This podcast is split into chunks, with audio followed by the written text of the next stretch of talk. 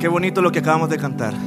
Que podamos servir a Cristo mientras vivamos. Cuando un día nos presentemos delante de Él, poder darle a Él la gloria y el honor por lo que Él ha hecho en cada uno de nosotros. Hermanos, es un gozo poder estar frente a ustedes esta mañana para poder compartir la palabra de Dios. Por fin terminamos el capítulo 5 de Mateo. Ahora vamos a iniciar el capítulo 6 y pues estuvimos viendo, ¿verdad? En, los versículos anteriores que Jesús estaba refutando lo que eran las enseñanzas que hacían los escribas y los fariseos. Y algo que caracterizaba los pasajes que vimos en el capítulo 5, a partir del, versículo 20, es, oísteis que fue dicho, oísteis que fue dicho, y eso se repite una y otra vez para hacer referencia a cómo eran las enseñanzas de estas personas que estaban más enfocadas en la letra que realmente en el espíritu de la ley. Eran enseñanzas que estaban basadas para poder justificar sus pecados y no con un deseo genuino de que, la que las personas pudieran llevar ah, al cumplimiento la voluntad de Dios. Así que a partir de ahora, en el capítulo 6, versículos del 1 al 18, vamos a comenzar una nueva sección del Sermón del Monte. Y hemos titulado a esta serie El, engaño de la autoexaltación. Hermanos, si hay algo de lo que tenemos que cuidarnos todos los que estamos aquí esta mañana, es que tenemos que guardar nuestro corazón del orgullo, de la vanidad, de la alta exaltación. Esto es un pecado que a todos nos afecta. Y es un pecado que tiene las raíces tan profundas que comienza a abarcar otras áreas de nuestra vida hasta el punto que nos lleva a tener una vida de hipocresía delante de Dios. Así que el texto que vamos a leer esta mañana es un texto ah, fuerte, es un pasaje en el cual el Señor nos va a confrontar con su palabra el Señor va a atacar nuestro corazón orgulloso y por eso necesitamos, antes de comenzar a leer el texto, orar. Para pedirle al Señor que sea Él, ¿verdad? A través de su palabra. El que traiga las convicciones que nuestro corazón necesita para poder tener vidas cristianas que Él espera de cada uno de nosotros. Vamos a orar. Padre, Bendecimos y exaltamos tu nombre, porque tú eres el único digno de recibir la gloria, la honra y el honor. Tú eres el único Dios grande, cuya grandeza es inescrutable. Señor, y a través de tu palabra nosotros conocemos que tú atiendes a los que son humildes, pero miras de lejos a los que son altivos. Y siendo conscientes, Señor, de esta verdad, queremos venir esta mañana humillados delante de ti a rogarte que podamos conocer y entender tu palabra y al mismo tiempo, Señor, queremos rogarte también que nos impidas salir de aquí con una actitud de indiferencia ante, ante lo que tú nos muestres, Señor, en tu palabra. Padre, queremos ser hacedores de la palabra no solamente venir, oír y ser personas olvidadizas, sino que queremos que tu palabra nos transforme a cada uno de nosotros. Tu palabra dice que es como un martillo que quebranta la piedra. Y Señor, esta mañana queremos que seas tú quebrantando nuestro orgullo en el corazón, quebrantando nuestro deseo de la exaltación y de robarte la gloria a ti. Que rompa, Señor, el duro suelo que tenemos en nuestros corazones y que sea plantada la palabra, Señor, que pueda dar fruto y obras de justicia para tu honra y tu gloria. Ese es mi deseo, Señor, para nosotros como iglesia esta mañana. Y esto lo pedimos en el nombre de Cristo Jesús. Amén. Vamos a abrir nuestras Biblias entonces a Mateo capítulo 6. Mateo capítulo 6. El Señor dice, guardaos de hacer vuestra justicia delante de los hombres para ser vistos de ellos. De otra manera no tendréis recompensa de vuestro Padre que está en los cielos. Esta enseñanza que comienza con el versículo 1 está conectada con lo que el Señor estuvo hablando en el capítulo 5, en el versículo 20. Él le dijo a los discípulos, porque os digo que si vuestra justicia no fuere mayor que la de los escribas y los fariseos, no entraréis en el reino de los cielos. Y el Señor entonces acá nos está diciendo de que tenemos que guardarnos de que cuando practiquemos nuestra justicia lo hagamos de la manera correcta. Y encontramos entonces una palabra, hermanos, que es muy usada en la Biblia, la encontramos desde Génesis hasta Apocalipsis, que es la palabra justicia. Y es importante que nosotros entendamos a qué se refiere este término. La justicia es un atributo de Dios que nos habla de cómo Él, en su santidad, cómo Él en su rectitud, cómo Él en su perfección es alguien que no puede pasar por alto el pecado de los hombres. Pero también esta palabra justicia tiene otro alcance más grande. Y según el contexto de cada parte de la Biblia, por ejemplo en, el libro de Mateo, que es el que estamos estudiando ahorita en la iglesia, nosotros podemos entender que esta, también, esta palabra también justicia significa la rectitud de Dios que debe verse como una evidencia en el carácter de cada persona que es un ciudadano del reino de los cielos. De modo entonces que el Señor espera que así como Él es justo, que así como Él es recto, nosotros también lo seamos. Sin embargo, también la Biblia dice en Romanos capítulo 3 que no hay justo ni aun uno. Nuestras obras no son buenas. La única razón por la que entonces nosotros podemos tener esta justicia es gracias al sacrificio de Cristo. Y esa justicia de Cristo que nos es puesta a cada uno de nosotros tiene un propósito. Y eso lo podemos encontrar en Efesios capítulo 2, versículo 10. Un, pasaje bastante conocido. Ah, Pablo escribe a la iglesia de Éfeso y dice, porque somos hechura suya, creados en Cristo Jesús para buenas obras, las cuales Dios preparó de antemano para que anduviésemos en ellas. ¿Para qué fuimos creados? Para buenas obras. Y hermanos, las obras no nos salvan. Y esto siempre tenemos que dejarlo claro acá en la iglesia. Las obras no van a salvar a ninguna persona. Pero un verdadero creyente, una persona que ha depositado su confianza y su fe en Jesucristo, es una persona que su fe lo va a mover a tener obras que Dios ha preparado de antemano para que nosotros podamos andar. Y estas obras son las que el Señor está mencionando en el versículo 1 del pasaje que estamos viendo esta mañana, estas obras de justicia. Así que en esta sección de Mateo 6, a partir de este versículo 1 hasta el 18, Jesús va a comenzar a utilizar tres ejemplos, tres prácticas de justicia, tres obras que debería de realizar todo cristiano para darnos una gran lección. Y la primera obra que encontramos en el versículo 1 al 4 es el dar. En el versículo del 5 al 15 vamos a hablar acerca de la oración. Y en el versículo del 16 al 18 vamos a hablar acerca de ayunar. Ahora, ah, estos tres ejemplos que el Señor Jesús utilizó no fueron utilizados al azar, Él no los escogió de casualidad, sino que fueron soberanamente ah, escogidos para hablarnos verdades que están detrás de estas prácticas.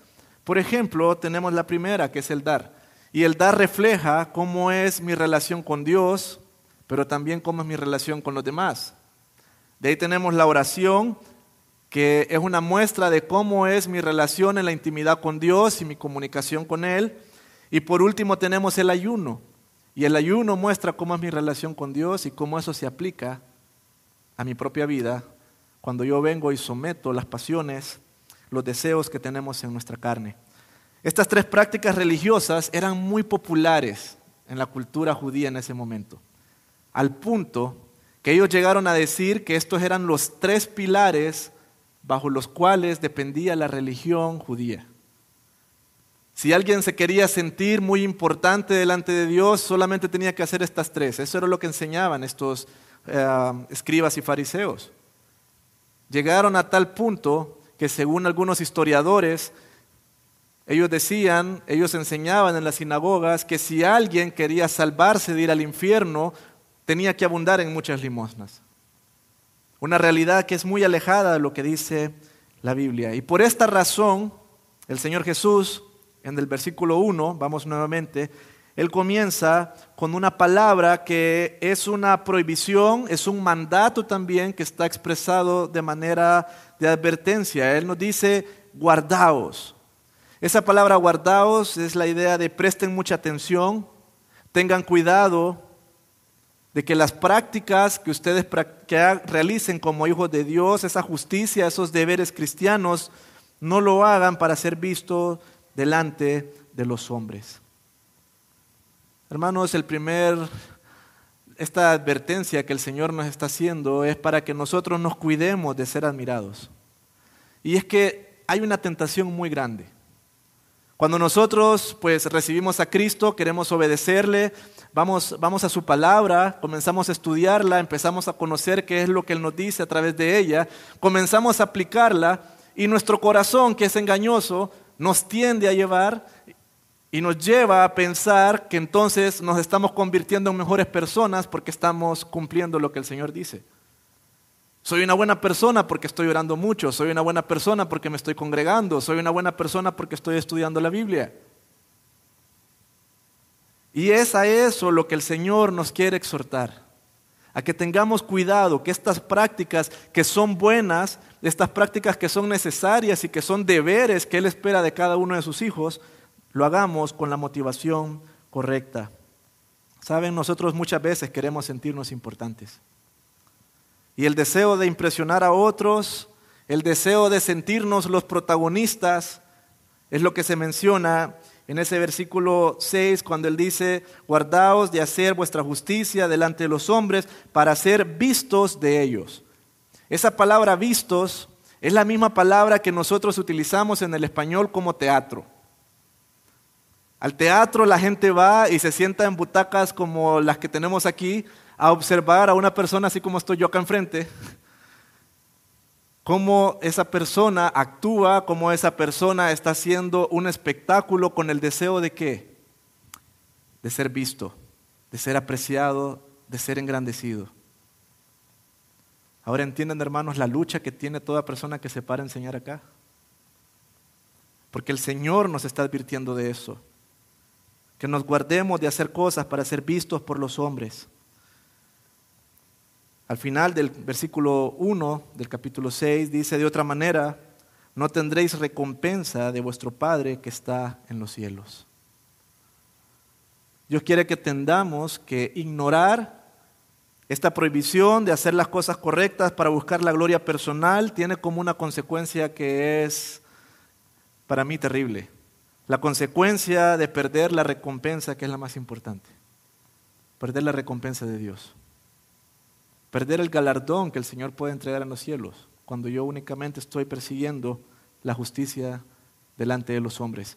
En el versículo 2 vamos a meditar entonces un poco más acerca de esta primera práctica de justicia que utiliza Jesús como ejemplo. Esta mañana vamos a estar viendo el versículo 1 al versículo 4. Versículo 2 de Mateo capítulo 6. Cuando pues des limosna, y hasta ahí nos vamos a quedar. Porque es importante que entendamos qué significa esto de limosna. En nuestra cultura estamos muy acostumbrados a que la limosna es andar entregando una moneda o andar entregando un lempira a una persona que encontramos en la calle, pero la idea de, este, de esta mm, práctica que el Señor espera de cada uno de nosotros va un poco más allá. Y de hecho, eso es bien interesante. Él comienza el versículo diciendo, ¿cuándo pues? O sea que el Señor está asegurando que esta es una práctica que realizan ya sus hijos.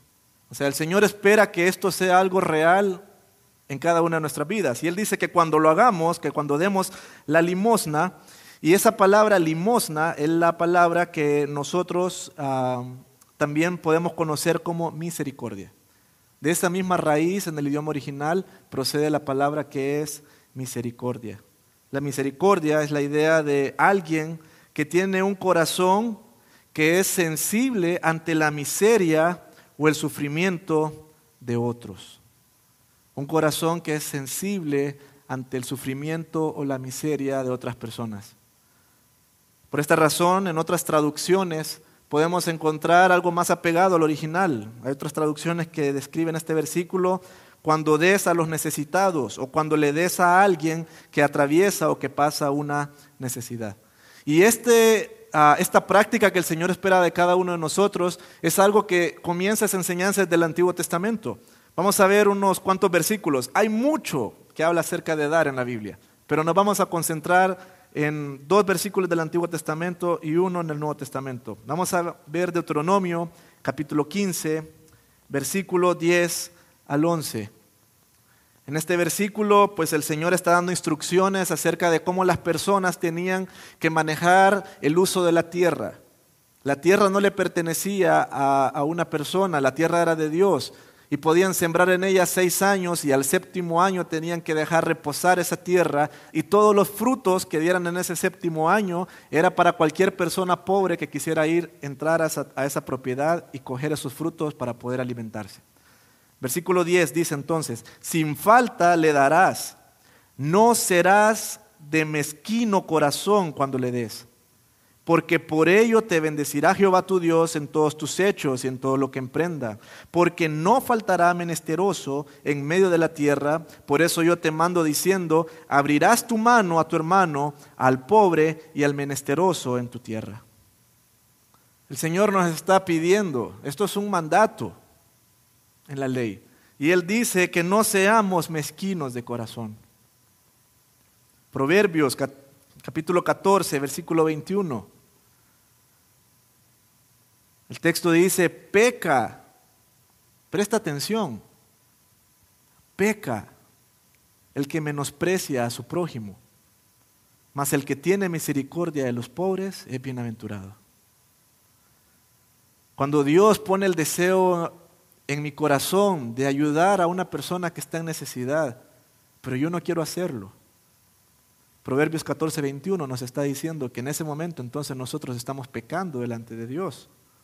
Colosenses capítulo 3, versículo 12, nos dice cómo debería de ser entonces la conducta de los hijos de Dios. Dice, vestidos pues como escogidos de Dios, santos y amados, de entrañable misericordia, de benignidad, de humildad, de mansedumbre, de paciencia. Sería un bonito, una bonita práctica de cada uno de nosotros, que antes de salir de nuestra casa, ¿verdad? Siempre nos gusta ir bien arregladitos, pero vernos en el espejo y decir, ¿será que hoy ando vestido así como el Señor espera? Santidad, amor, entrañable misericordia, porque así deberíamos de ser conocidos sus hijos. Ahora, muchas veces esta ah, práctica de ayudar al necesitado también suele ah, traernos un poco de confusión acerca de cómo tenemos que practicarla. Y podemos caer en dos extremos, hermanos. Podemos caer en un extremo en el cual nosotros decimos, no, ah, la necesidad principal que tiene una persona es la espiritual y obviamos la material. O podemos caer en el extremo también en el que la necesidad que necesitamos ah, ayudar a una persona solamente es la material y obviamos la espiritual. Pero yo quiero que miremos dos textos bíblicos que nos dicen la importancia de realizar ambas. Hechos capítulo 3, versículos del 3 al 8, encontramos el ejemplo de Pedro y Juan. Ellos van al templo y en el templo se menciona que había un hombre que era cojo de nacimiento, al cual todos los días lo llevaban a la puerta del templo para que él pudiera pedir limosnas. Versículo 3 entonces nos dice, este cuando vio a Pedro y a Juan que iban a entrar en el templo, les rogaba que le diesen limosna. Pedro con Juan, fijando en él los ojos, le dijo, míranos. Entonces él les estuvo atento esperando recibir de ellos algo.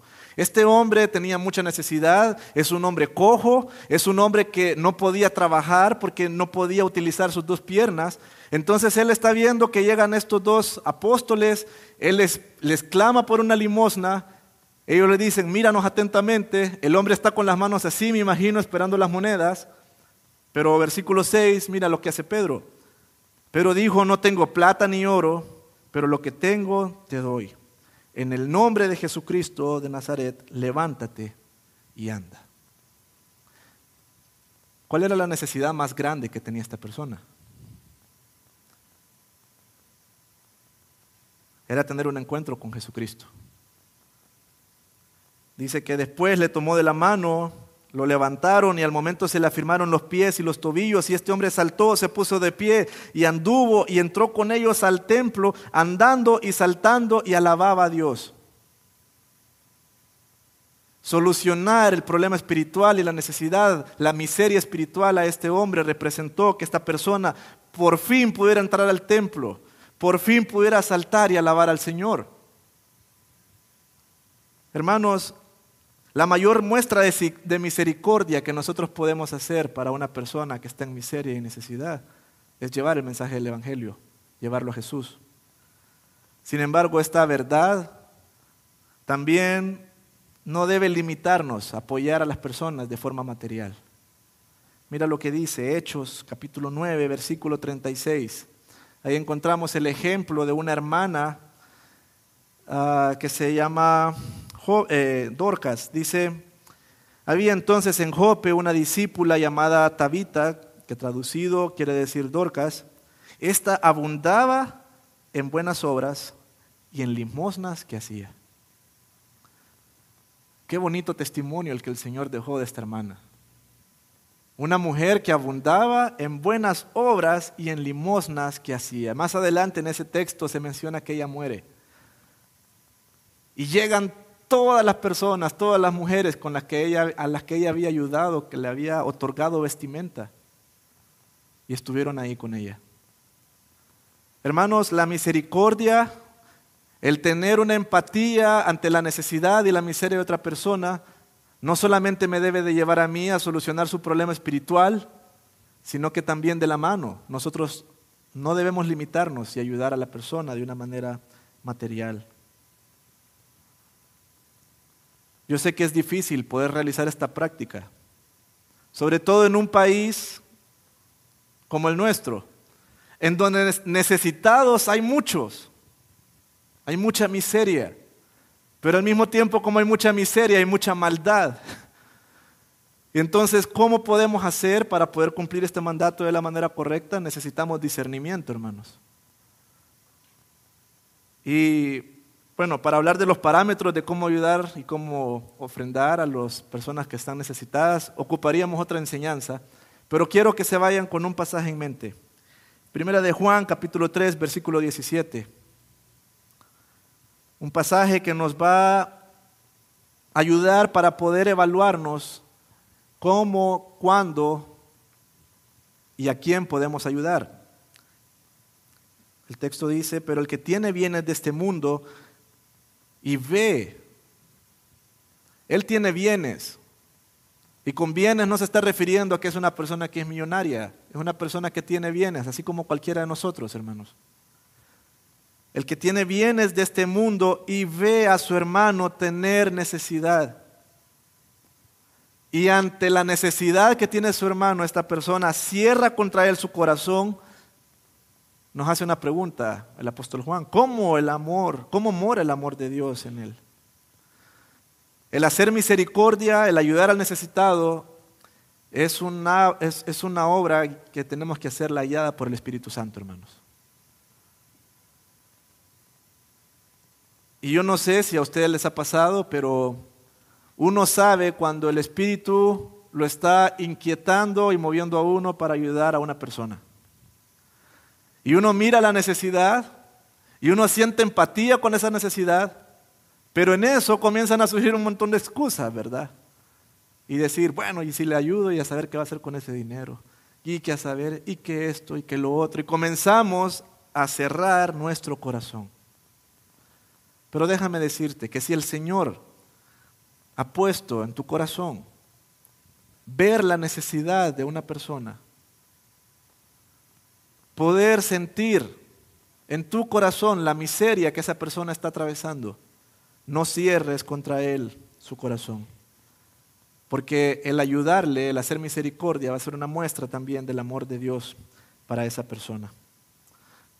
Entonces, ahora que hemos entendido qué significa esta práctica de la limosna, que es hacer misericordia, Vamos a, ver, vamos a ver ahora en el versículo 2 siempre cómo es la manera equivocada de cumplir este deber. Mira lo que dice Jesús. Cuando pues des limosna, no hagas tocar trompeta delante de ti como hacen los hipócritas. en las sinagogas y en las calles para ser alabados por los hombres. De cierto os digo que ya tienen su recompensa. A partir de estos versículos, versículo 2, versículo 5, versículo 16, vamos a encontrar un título que el Señor Jesús comienza a usar frecuentemente y es hipócritas. Él comienza a llamarle a los escribas y a los fariseos hipócritas porque son personas que están haciendo una enseñanza con una motivación falsa, son personas que están realizando prácticas o deberes cristianos con una motivación falsa. Y es bien interesante lo que significa esta palabra hipócrita. Cuando estudiamos lo que significa en el original, de aquí surge la palabra que nosotros conocemos como actor. En la antigua Grecia se le llamaba hipócrita a aquella persona que utilizaba de caretas para hacer obras en las plazas. Y era tan bueno su papel, era tan bueno su papel cuando se ponía la careta e interpretaba a alguien que no era, que recibía el aplauso, que recibía el elogio de las personas. De ahí surge entonces la idea de cuando nosotros le llamamos hipócrita a una persona que finge ser alguien que no es. Si se ponen a pensar cuando vemos alguna película, muchas veces si el actor hace un buen papel, nos sentimos como conectados y enganchados con él, ¿verdad? Al punto que hasta no y tal vez miras el periódico o miras una noticia ahí en el celular y te das cuenta que tal vez en la vida real él no es tan buena persona. ¿Por qué? Porque era muy bueno fingiendo, interpretando un papel de alguien que no es. Y esa es la idea que está detrás de esta palabra hipócrita. Ellos quieren ser famosos, ellos quieren ser populares, ellos quieren ser exaltados y eso es lo que hacían las autoridades religiosas en ese momento. El versículo también nos dice que ellos tocaban la trompeta en las sinagogas y en las calles. Y esta palabra calles es bien interesante porque no es cualquier calle. Esta palabra calle es una calle, es, un camino que está rodeado de muchas casas, de muchos edificios. O sea que realmente esta gente lo que quería era ponerse en un lugar donde iban a llamar la atención. Ahora, ¿qué significa tocar trompeta? Ah, hay muchas posturas, hay algunas personas que piensan que tocar trompeta es una hipérbole que está usando Jesús como una exageración. Hay otras personas que han investigado un poco de la historia romana y dicen de que ah, era una práctica muy común que cuando alguien tenía mucho dinero y quería compartir, con los más pobres, lo que hacía es que se conseguía alguien que tocara la trompeta y se iban a un lugar en específico y aquella persona comenzaba a tocar la trompeta y los necesitados reconocían el sonido y decían, allá donde tenemos que ir, porque allá donde están dando la ayuda. Algo muy similar a lo que nosotros podemos ver hoy en día en la política. Siempre que llega un político a algún lado va con parlantes, ¿verdad? Y van con megáfonos y van haciendo ruido. Eso es tocar trompeta. Ahora, la trompeta también puede lucir de una manera diferente hoy en día. Ha cambiado de forma, hermanos. La trompeta ahora es así.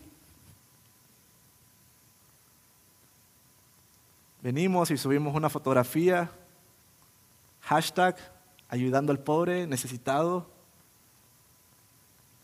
Muy común hoy en día.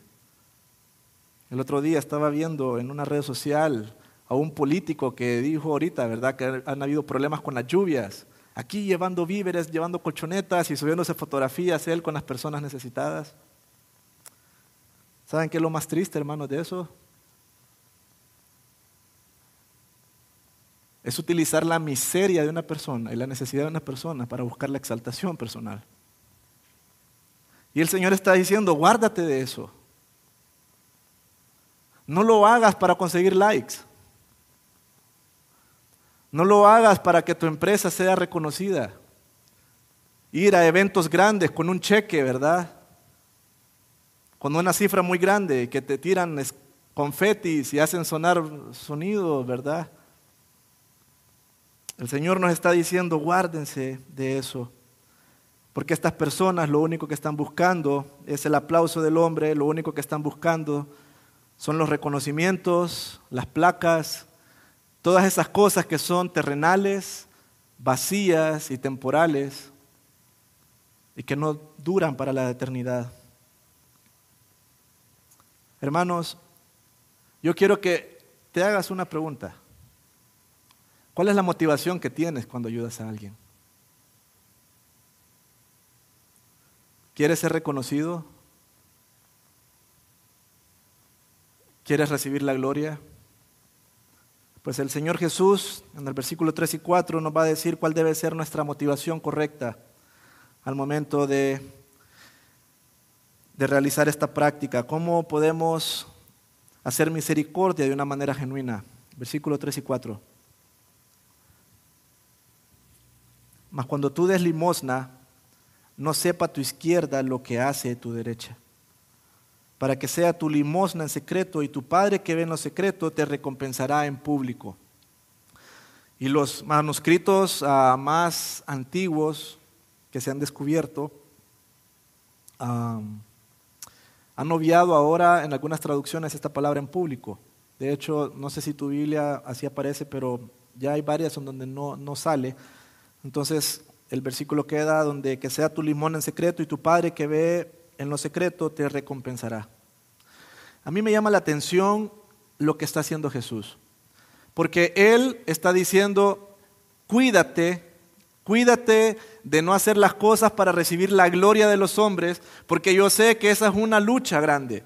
Yo sé que todos van a luchar con el orgullo, yo sé que todos luchan con la vanidad, yo sé que el corazón de ustedes es engañoso y perverso, pero Él no nos dice, dejen de hacerlo. Él está diciendo, más cuando tú des limosna, más cuando tú hagas misericordia. La solución no es dejar de hacerlo. La solución no es dejar de ayudar a las personas. La solución de nuestro Señor es hacerlo de la manera correcta cuidando nuestra motivación. Y Él nos dice que no sepa tu izquierda lo que hace tu derecha. ¿Y qué significa eso? ¿Será que el Señor quiere que andemos así? No, no, no es eso. Para poder entender qué es lo que está diciendo el Señor, es importante que entendamos el significado de la palabra secreto que aparece en ese versículo. Secreto, hermanos, no significa irse a un lugar solitario o apartado. No es que si usted va a ayudar a una persona, lo va a citar a las 12 de la noche en una calle sola, no se trata de eso.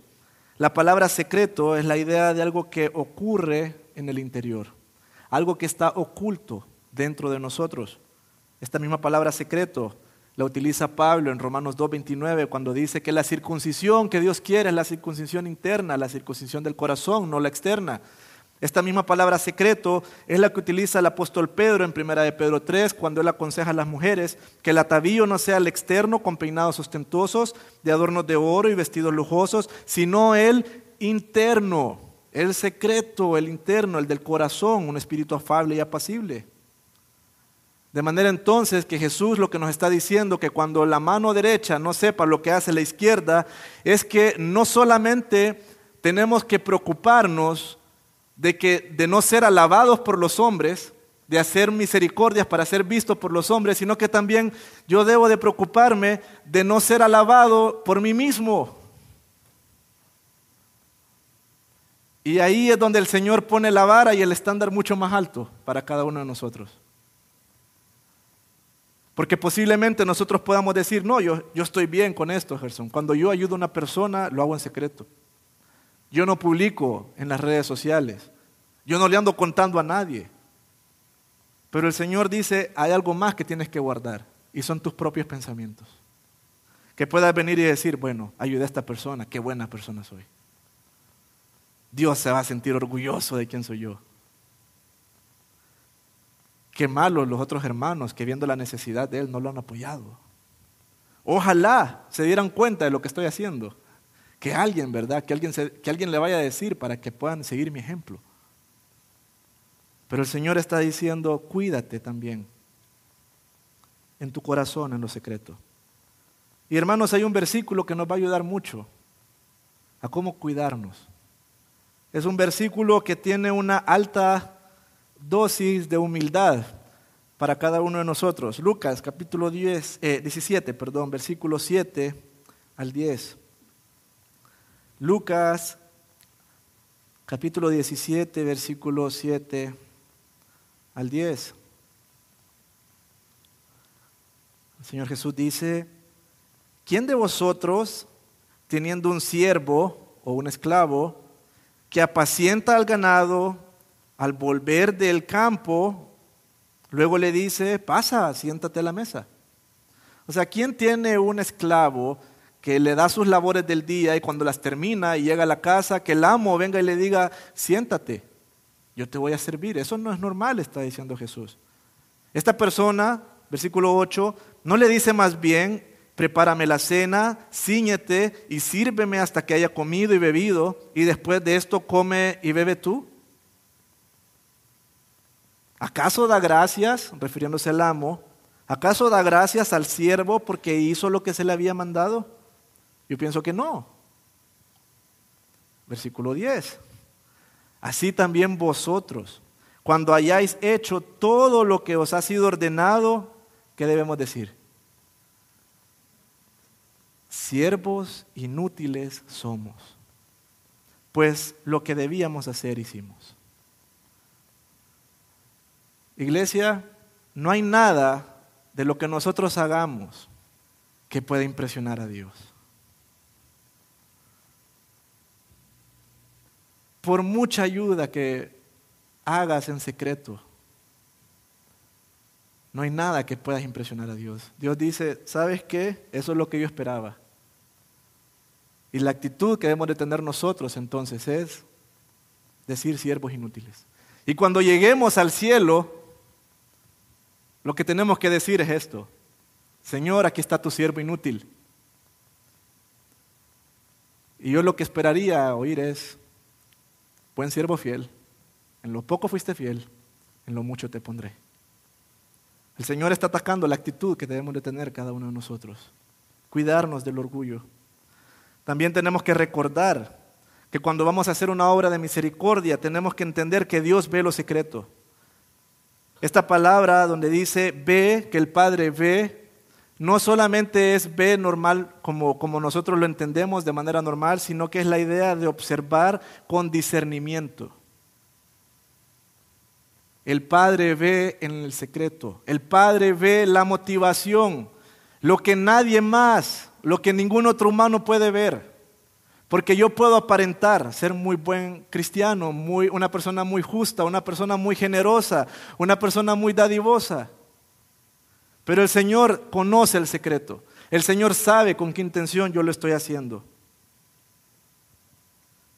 De manera entonces que la retribución futura, el galardón, es en base a lo que observa Dios y no en base a lo que está observando el hombre.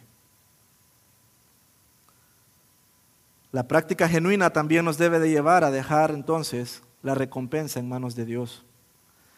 Hermanos, nosotros no debemos buscar la alabanza de los hombres, no debemos buscar nuestra propia alabanza en el corazón, ni tampoco debemos de llevar un registro o cuentas de lo que estamos haciendo. Dejemos a Dios la recompensa. Y cuando yo estudiaba este pasaje, yo estaba diciendo, Señor, ¿es en serio? O sea, es tan difícil hacer cosas para no ser visto por la gente. Es más difícil hacer cosas para guardarme de mi propio corazón. Y aparte, yo no tengo que llevar un registro, no tengo que llevar apuntado en una libreta cuánta gente ha ayudado. Tengo que olvidar por completo que una vez hice un acto de misericordia hacia una persona. Y el Señor me contestó a través de un pasaje diciendo si es posible. Mateo 25, versículo 31 al 40. Este no, no, no aparece, hermanos, ahí en la pantalla. Así que les pido que por favor puedan buscarlo en sus Biblias. Mateo 25, versículos del 31 al 40. Este pasaje nos está mostrando cómo va a ser ¿Cómo va a ser el último tiempo? Versículo 31 dice, cuando el Hijo del Hombre venga en su gloria y todos los santos ángeles con él, entonces se sentará en su trono de gloria y serán reunidas delante de él todas las naciones y apartará los unos de los otros como el pastor aparta, como aparta el pastor las ovejas de los cabritos. Y pondrá las ovejas a su derecha y a los cabritos a su izquierda. Entonces el rey dirá a los de su derecha, venid, benditos de mi Padre, heredad el reino preparado para vosotros desde la fundación del mundo. Yo quiero que pensemos un poco en este versículo 34. Estas personas están entrando a este reino por sus obras. No, porque el texto dice heredad. Y una heredad no se puede conseguir. Una heredad solamente se obtiene.